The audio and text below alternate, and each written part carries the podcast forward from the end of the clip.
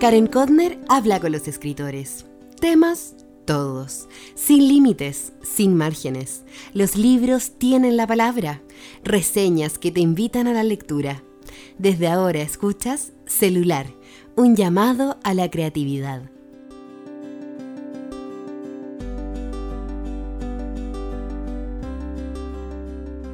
Hola, bienvenidos. Soy Karen Kotner, escritora, periodista, bloguera, pero la verdad lo que me interesa es que me conozcan y sepan que estoy cumpliendo un sueño. Había soñado hace mucho tiempo con tener un show, un show de entrevistas, conocer el proceso creativo, hasta que me atreví y me lancé. Por eso hoy están escuchando celular, llamado la creatividad, celular como la vida de los escritores, celular como nuestros fieles amigos que llevamos a todas partes y que si no van con nosotros nos puede empezar a bajar un ataque de pánico. A mí me ha pasado. Pero volvamos a qué, de qué se trata todo esto. A mí me encanta entrevistar y me encanta conocer los procesos creativos de otros. Entonces, en este podcast, ustedes van a encontrar entrevistas a grandes escritores chilenos de toda Latinoamérica y puede ser que de alguna otra parte de este hermoso mundo, pero con una condición, que hablen en español, porque yo, si bien sé inglés, me pondría súper nerviosa haciendo una entrevista en inglés para que me escucharan ustedes. No, eso se los dejamos a los nativos. Aquí me voy a preocupar de hacer preguntas entretenidas, ágiles, como una especie de fusión del cuestionario de Proust y el de la revista Vogue en YouTube. Si no lo han visto, se los recomiendo.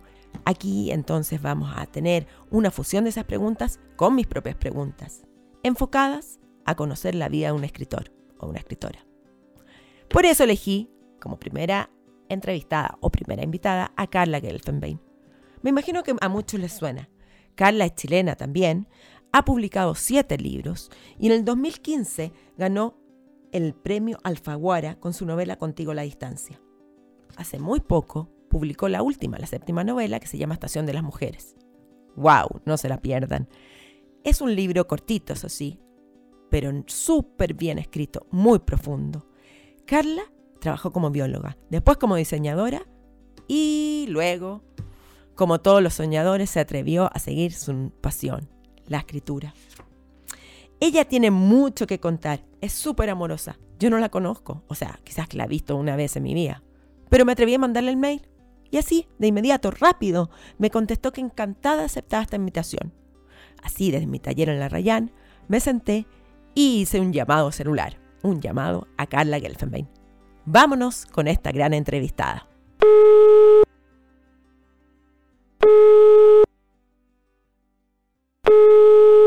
Hola Carla, habla Karen. ¿Qué te estoy interrumpiendo?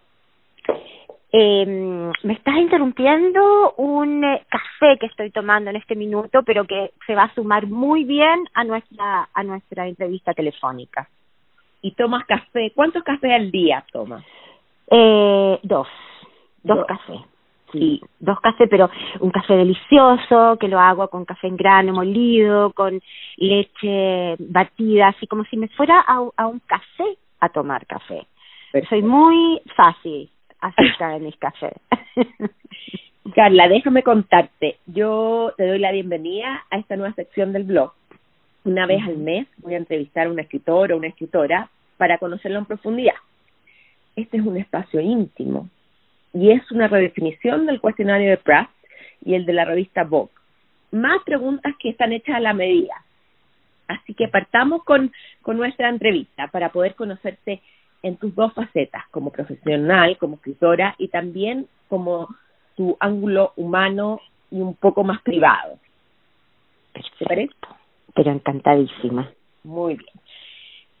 ¿Cuál es tu idea de la felicidad? Mi idea de la felicidad es un café rico eh, y tiempo ilimitado y abierto para escribir. ¿Y tu mayor miedo? Bueno, en este minuto mi mayor miedo, de que la verdad es que me quita de verdad el sueño, o sea, he tenido incluso pesadilla, es que destruyamos nuestro planeta. ¿Podemos hacer algo sobre eso? Bueno, o sea, yo creo que en este minuto de verdad eh, el futuro de nuestro planeta está en peligro. Estamos destruyéndolo a una velocidad eh, gigantesca. Por ejemplo, en Santiago, como que tú estás en este minuto en Santiago te das cuenta que los eh, los cerezos están floreciendo cuando están adelantados un mes y medio, ¿no? Eh, no ha llovido.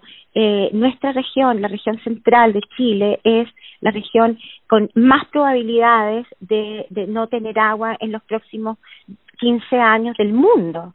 Pero eso es hablando de nosotros, hablemos del mundo completo, hablemos de la Amazonía, eh, hablemos de, de, los millones y millones y millones de toneladas de plástico que están matando eh, el mundo marino. Eh, eh, de verdad eh, es algo que ya no podemos mirar hacia otro lado, o sea, tenemos que enfrentar esta realidad uno a uno, cada uno, eh, porque es un peligro inminente, no es no es algo que está ya lejos, ¿no? Sino que nos está tocando a cada uno en nuestro rincón del planeta. Lo que más te carga de ti misma. Eh, lo que más me carga de mí misma es mi falta de paciencia. ¿Y de los demás? Eh, la mentira. ¿A qué escritor vivo admiras? A Javier Cercas. ¿Y muerto? Eh, Henry James. Todo esto, entre otros, por supuesto. Si me obligas a tener que decir uno, digo estos, pero hay muchísimos más, ¿no? Obvio, obvio, obvio. Estoy mm. absolutamente de acuerdo y entiendo la salvedad. Ahora mm. dime una mujer, ¿cuál admiras más que esté viva? Alice Munro. Alice Munro es una, una, una escritora que admiro muchísimo, cuya prosa estoy siempre volviendo a su prosa, a su escritura, en busca de, de, de, de inspiración, de rigurosidad. ¿Y muerta?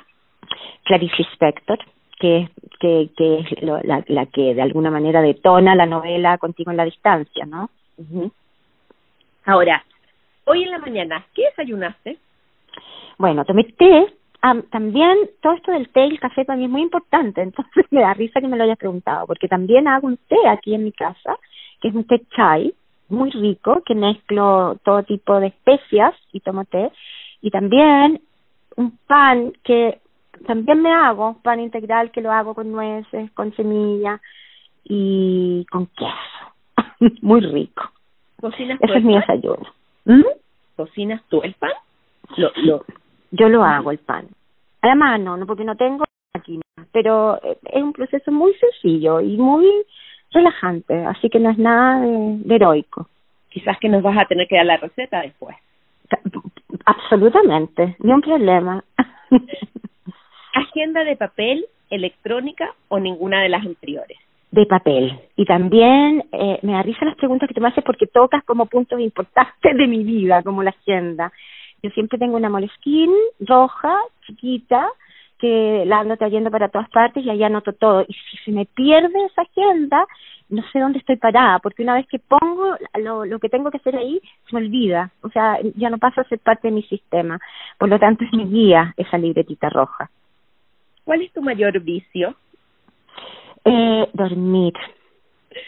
Perdón que me ría, pero me he sentido tan identificada con tantas tus respuestas, pero tú eres la entrevistada, no yo. Tengo que seguir, no puedo contestar, no puedo contestar. Qué divertido. ¿Cuándo mientes? Cuando tengo miedo. ¿Quién ha sido tu mayor influencia en la vida? Mi madre. ¿Por qué? Mi madre porque, bueno, mi madre se murió cuando yo tenía 17 años y, y todo lo que ella me dejó creo que son como los cimientos de lo que soy ahora. Ella me inculcó la lectura desde muy, muy, muy pequeña y de una manera muy inteligente, de manera que realmente sembró la semilla de la curiosidad lectora. Eh, por lo tanto, es absolutamente definitiva en mi vida. Y también como se murió cuando yo era muy chica, eh, dejó esa esa huella, ¿no? Que, que queda y que, y que y que como no tuvo ningún tipo de otra experiencia que la borrara con ella, quedó ahí implantada en mi ser muy profundamente. Ayer te sentiste feliz cuando Ayer fue un día muy especial porque nos reunimos con eh, las, las compañeras de Ouch. Y Ouch es autora chilena y es un grupo de mujeres a la cual también estás invitadísima a participar. Soy parte. Que grande. Que, que, que estamos organizando no eh, como como una fuerza digamos como una fuerza del, del, del mundo de las letras de las mujeres eh, para hacer nuestras luchas no de, de, de, de alguna manera revertir eh, tanta, de, tanta discriminación de la cual hemos sido parte las mujeres en las letras. Eh, estamos organizando un, un, bello, bellísimo encuentro que vamos, una presentación que vamos a hacer el 27 de septiembre para que queden todos invitados en el GAM eh, a las 5 de la tarde inaugurando el Festival de Autores. Así que están todos muy invitados. Eh, antes de acostarte, siempre me tomo una pastilla para dormir. Antes de escribir, necesitas salirme de la cama. ¿Cómo es un típico día de Carla Gelsenbein? Eh, un típico día de Carla Gelsenbein es totalmente atípico. Yo diría que es como organizadamente caótico. ¿Por qué? Porque no hay casi ningún día es igual al otro.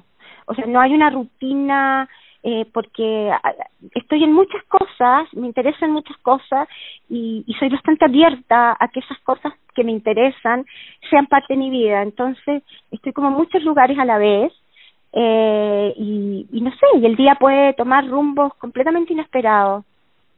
¿Cuál de todos tus libros es el que más te ha costado escribir?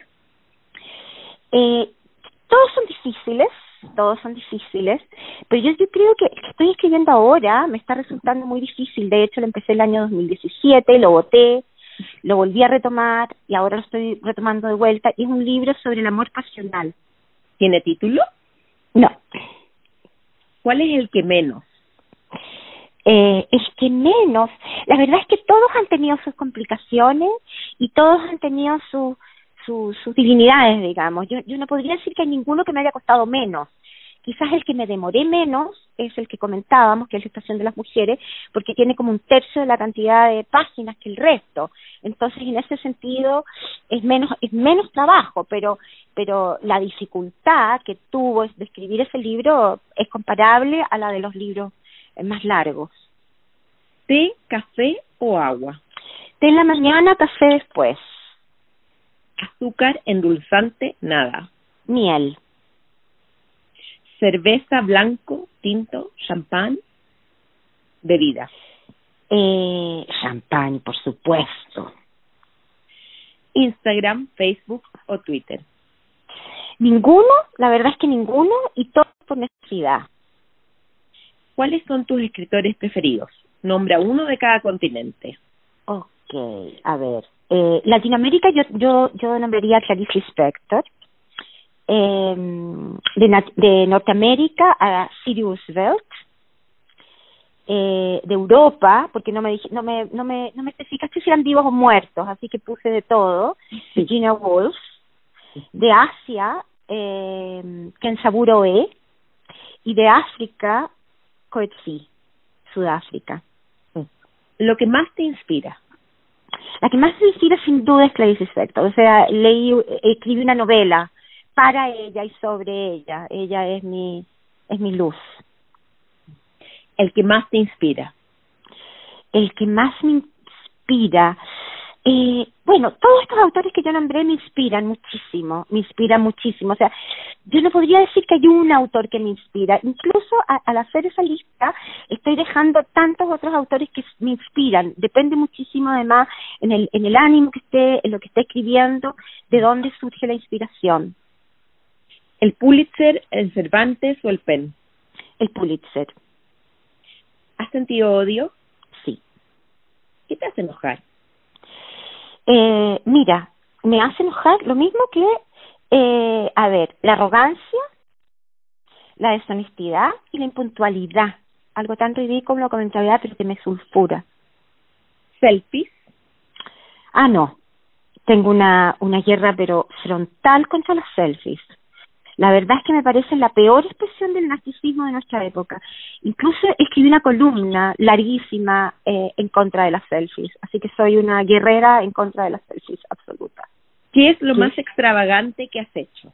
Mira, voy a sacar eh, voy a sacar el título de una novela maravillosa de Carmen Martín Gaite, que se me acaba de ocurrir en realidad, que se llama Lo raro es vivir eh, que es una, una bellísima, bellísima novela. Entonces yo diría que lo más extravagante eh, que he hecho es justamente vivir, existir.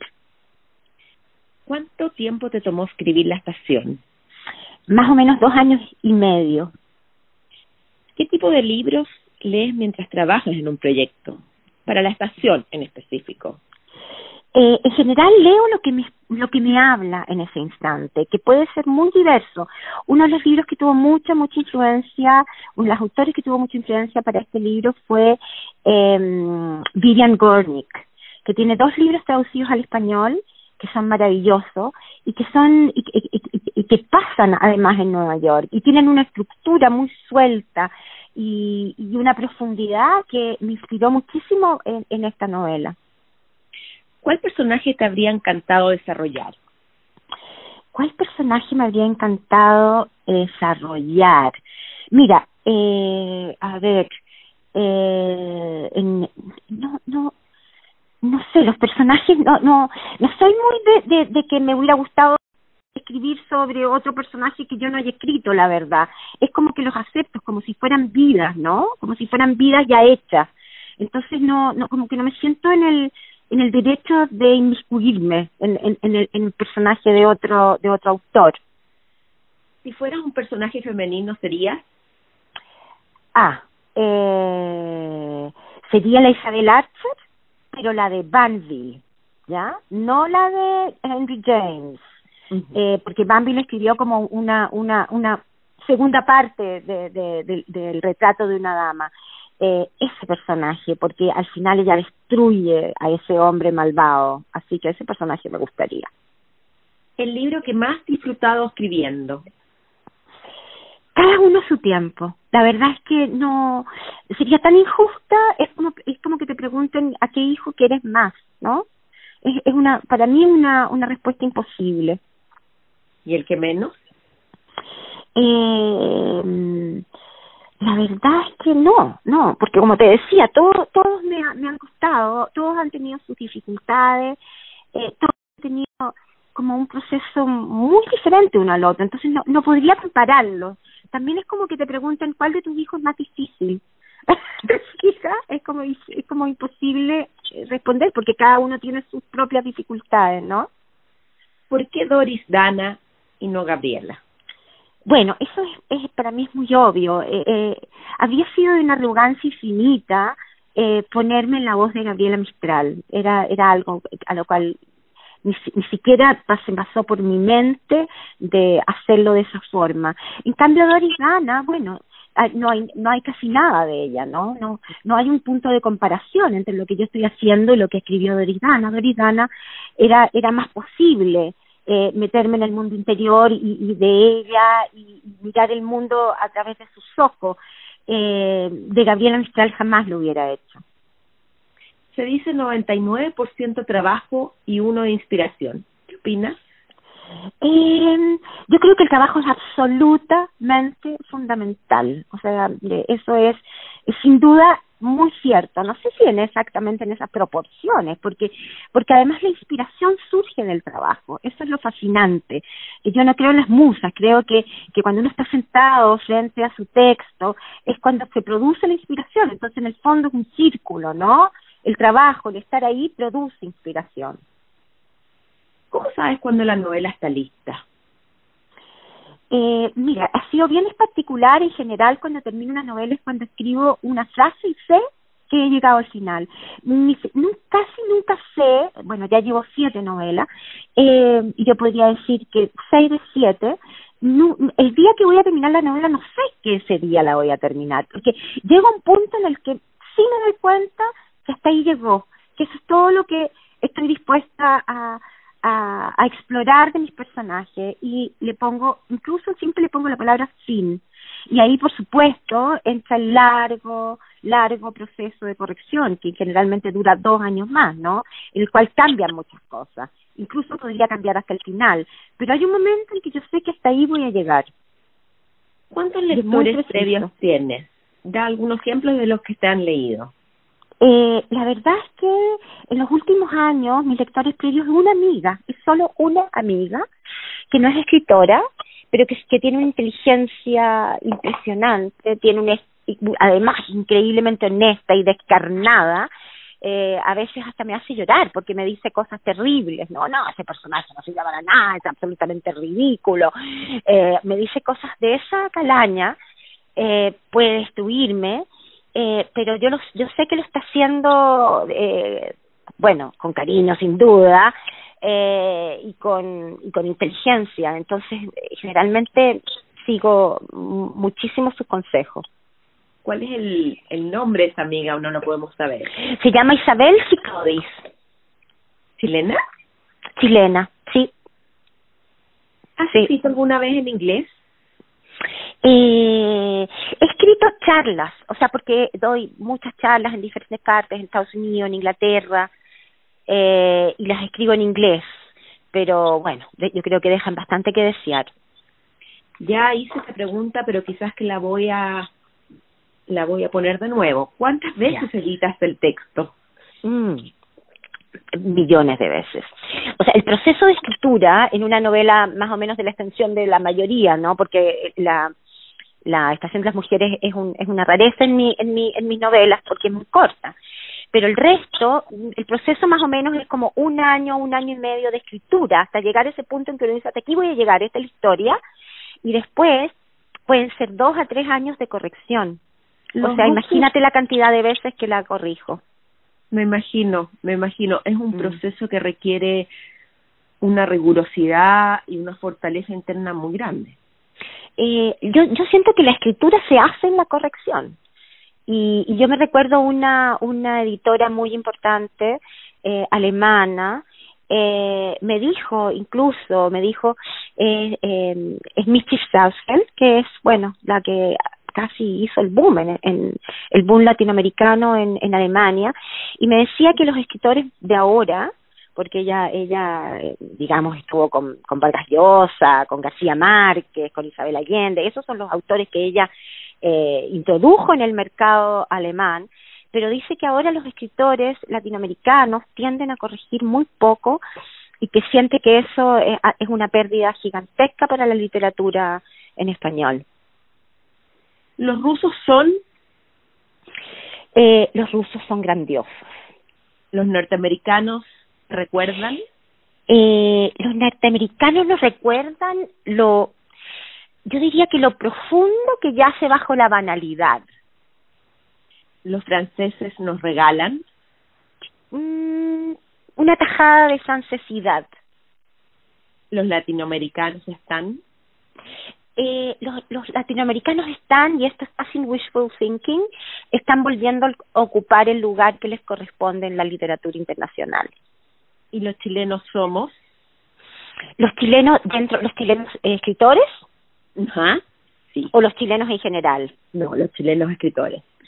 Los chilenos somos eh, grandes narradores. ¿Cuál clásico hay que leer y releer una y otra vez?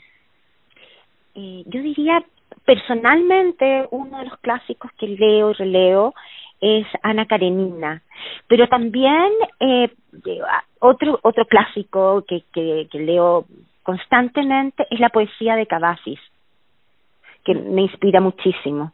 Sabes que a él no lo conozco, voy a Constantín Cavafis es, es el eh, bueno, murió como en el año 1930 más o menos, pero es el poeta más importante de, de los últimos dos mil años griego. ¿Descubriste la poesía antes que la narrativa o viceversa? Eh, yo creo que fueron muy juntas, la verdad eh, y, aquí vuelvo como a mi madre, ¿no? Mi madre, me, me, me, me, por ejemplo, Huidobro, yo lo estaba leyendo a los 13 años, estaba leyendo a Huidobro, y, y tiene, tiene, tiene esa cosa que, que a un niño lo puede captivar tanto, ¿no? El Altazor, por ejemplo, el Altazor, todas estas imágenes, vuelo, era algo que me cautivó profunda, profundamente. También me cautivó muchísimo estas formas que armaba con los poemas. Era algo que me resultaba muy accesible y muy cercano, a pesar que, por supuesto, con los años fui entendiendo eh, diferentes, hubieron diferentes eh, niveles de entendimiento de su poesía. Pero yo diría que, pero al mismo tiempo estaba leyendo a García Márquez, estaba leyendo a Vargas Llosa, eh, por lo tanto yo creo que fueron muy juntos. ¿Algún clásico que no hayas podido terminar? Eh, un clásico que no haya podido terminar.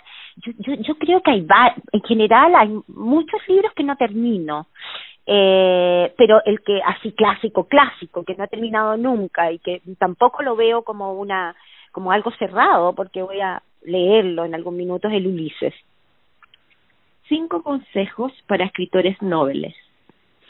Mira, los cinco consejos, y para hacerlo si bien claro, es leer, leer, leer y leer. ¿Dice cinco? Tienen que ser cinco. Tres aciertos que has cometido como escritora. Eh, tres aciertos.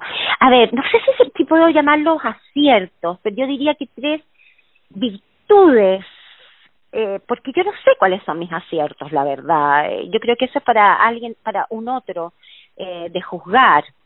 Eh, pero pero yo, yo siento que hay tres elementos que me que me han me han ayudado muchísimo, que es la obsesión, que podría parecer como algo negativo, pero yo siento que para mí es es, es algo que me que me que me obliga y me ayuda a que ese producto final, esa escritura final sea eh, lo mejor que puedo dar de mí, la rigurosidad, sin duda, esas correcciones eternas, eternas, esos dos, tres años de corrección, eh, y la libertad también. Y, esa, y, lo de la libertad es un poco porque yo llegué tarde a las letras, y yo soy bióloga, soy diseñadora, soy muchas cosas, entonces cuando llegué tenía una sensación de que no me estaba jugando la vida, ¿no? Y eso siempre me ha, me ha dado mucha libertad a la hora de escribir tres errores que has cometido como escritora. Ah, yo también creo que eso es algo que, que, que, yo no, yo no, no, no, no sé cómo, no, no sé, o sea, yo creo que he cometido millones y millones y millones de errores, pero que son como parte de la vida, ¿no? No, no, son partes de, del proceso. Eh, de, yo a veces leo mi primera novela y obviamente que es obra de una primeriza, pero pero no la cambiaría porque porque está, porque eso es lo que es, digamos, como cambiar una vida, ¿ok? Tú no puedes cambiar una vida. Yo, de hecho, hay muchas veces que he estado en mis novelas escribiendo y digo, esto no puede ocurrir, esto no puede ocurrir. Al día siguiente digo, voy a cambiarlo, pero sin embargo no lo puedo cambiar porque hay como una, como que es definitivo lo que, lo que queda, ¿no? Y eso me pasa con mis errores. Si volvieras el tiempo atrás, ¿qué harías distinto? Si volviera, quizás lo que habría eh, habría sido más generosa con mi madre. Eh, yo era muy chica, muy madura, muy eh, egocéntrica en ese egocentrismo de la juventud, como para poder realmente haber como eh, haberle entregado todo lo que podría haberle entregado. ¿Cómo te relajas? Corriendo. Soy corredora. ¿Tienes un hobby? Eh, la verdad es que nada es hobby para mí, porque como soy de personalidad obsesiva, cualquier cosa que haga la hago con la seriedad como si fuera profesional, o sea, si corro, corro. Si lo que hago, lo hago a fondo, no, no lo siento como un hobby. Maternidad, escritora, bióloga, ¿cómo se vinculan en ti? Eh, mm, a ver, me gusta, me gusta el orden, me gusta el orden que lo pones, porque maternidad, maternidad sin duda eh, lo más importante y lo más lindo que me ha pasado en mi vida. A mí me costó muchísimo tener mis hijos. Yo, yo estuve 10 años intentando tener hijos. Eh, me hice 10 vitros. Por lo tanto, cuando llegaron, cuando llegó mi primera hija y después el, el Sebastián, mi segundo hijo, han sido un regalo de comienzo a fin. Yo no, yo no, yo no, yo no, no, no doy por sentado el hecho de ser madre. Muchas veces pensé que nunca iba a ser madre entonces está, siempre está en el centro, en el centro, en el centro de mi vida. Y, y afortunadamente, eh, la escritura y la maternidad siento que van muy bien porque porque son dos actividades que son que son adentro son adentro de un espacio íntimo de, intimidad de, de, de, de protegerse del mundo y, y siento que uno de mis mayores logros mayores logros es cuando mis niños me dicen se me se me llena el corazón así de solo pensarlo me dicen me, me, me dicen que, que, que he sido una maravillosa madre con ellos y me lo dicen mucho. Entonces, como eh, es muy emocionante, la verdad es que es muy, muy, muy emocionante, porque a pesar de todos los esfuerzos que uno haga, las cosas pueden no resultar, ¿no? Y, y si eres como mi mayor eh, lo que mejor he hecho en mi vida, sin duda. Los judíos y los chilenos, ¿cómo conversan en tu narrativa? Los judíos y los chilenos eh, conversan de muchas formas y de muchas formas que no son evidentes, ¿no? Hay, hay un libro maravilloso que se llama Judíos Errantes, ¿no?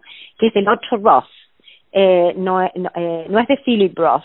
Eh, y, y hay ahí algo que, que, que, me, que, con lo cual me identifico muchísimo, ¿no?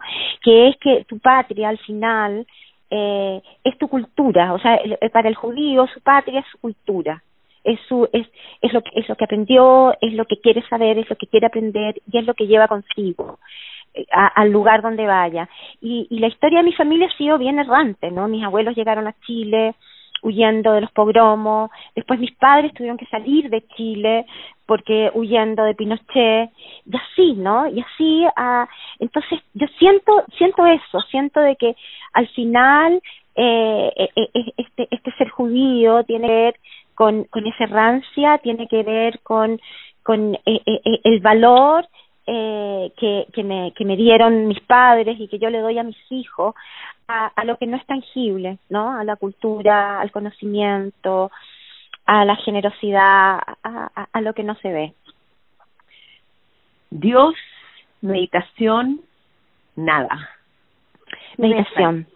Yo medito, sí. ¿Cuál es tu habitación propia?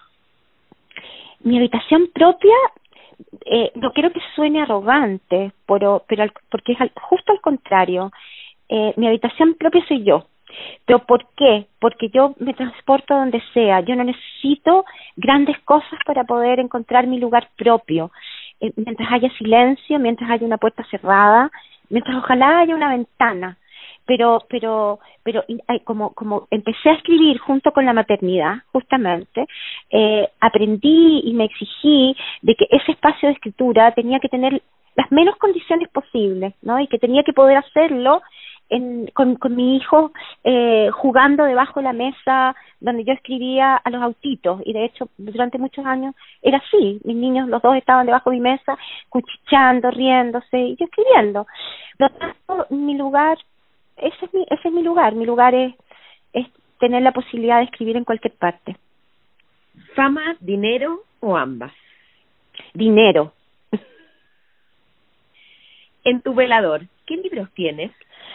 Eh, mira, me dio mucha, sí, me encanta porque es, bien extraña la mezcla que tengo en este minuto.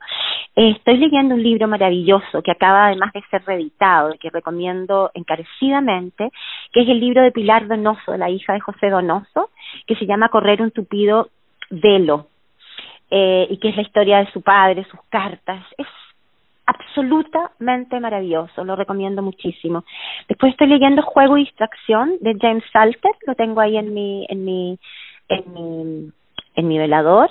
Y el otro que tengo y que he estado mirando es el cuarteto de Alejandría de Durel, lo he estado como releyendo por pedazos.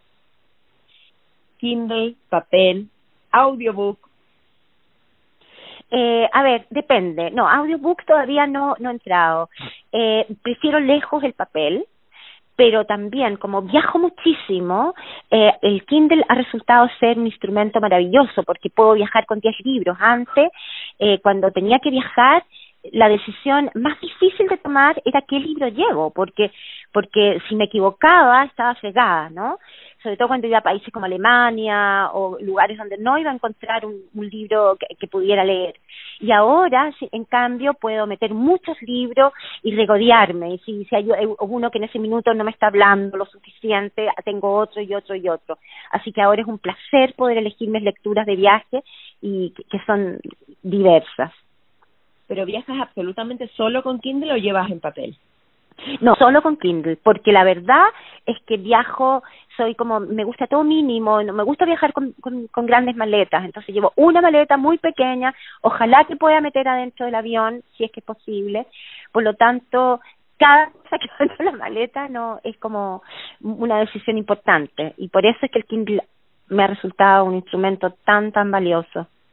Escribes en papel, en computador, en libretas, en cómo escribes, cómo Eh, sí, la verdad, bueno, escribo en el computador, pero cada novela tiene un cuaderno o más de un cuaderno. Hay algunas que han tenido dos cuadernos. Entonces es un proceso en el cual en el cuaderno como que van a caer todas las ideas, todo todo el caos está en, en el cuaderno, ¿no? Y, y pero a la hora de escribir, escribir propiamente, eh, lo, lo hago en el computador. ¿Haces una escaleta o te dejas llevar? ¿Haces una no, no, no hago jamás una escaleta, jamás, jamás, jamás. Me dejo llevar y quizás como a, medio camino miro hacia atrás y veo que lo que he hecho y quizás empiece a, a intentar eh, eh, encontrarle una estructura, ¿no? Y encontrar como, como cuál es el, el fondo. Pero primero tengo que dejar esa libertad, esa libertad que, que, que, que la conciencia, que la historia, que los personajes eh, tengan su espacio, ¿no? Que, que todos esos elementos vayan buscando caminos. Y hay veces que, claro, me equivoco y al mirar atrás me doy cuenta que he errado el camino varias veces, pero, pero no me importa. Siento que la única posibilidad como de sorprenderme a mí misma y, y eventualmente sorprender a un, a, una, a un lector o, o, o que surja algo que yo no conozco de antemano es eh, esa exploración eh, libre, ¿no? En la escritura. ¿Mac o PC? Eh, me vas a creer que en este minuto estoy cambiando de PC a Mac y estoy sufriendo muchísimo, pero lo voy a lograr. ¿Crees en el bloqueo del escritor? No. ¿Cuántas historias has desechado? Ninguna. ¿Cómo, cómo es tu lector o tu lectora ideal? Mi lector ideal yo diría que es atento y generoso.